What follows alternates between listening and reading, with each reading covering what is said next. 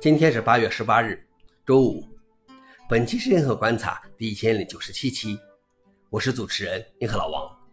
今天观察如下：第一条，租者将退市，被其最大股东私有化。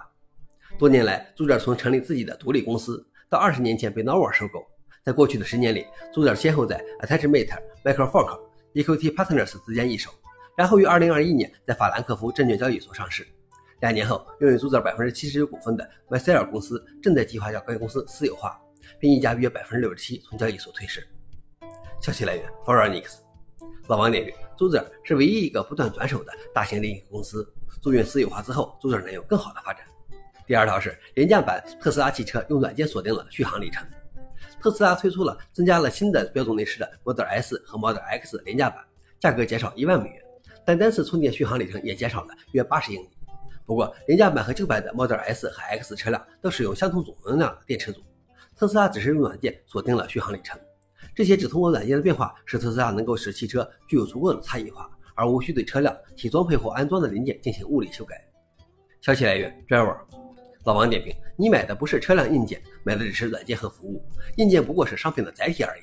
这样的说法是不是很不习惯？最后一条是《纽约时报》考虑对 OpenAI 采取法律行动。数周以来，《纽约时报》和 OpenAI 一直在达成一项许可协议进行紧张谈判。根据该协议，OpenAI 将向《纽约时报》支付费用，在其文章纳入这家科技公司的人工智能工具中。但谈判并不顺利，以至于现在该报纸正在考虑采取法律行动。《纽约时报》最担心的是，如果 ChatGPT 通过该报纸的内容来创建回答问题的文本，当人们搜索时得到一个重塑版的答案，从而会成为该报纸的直接竞争对手。昨天，《纽约时报》更新了其服务条款。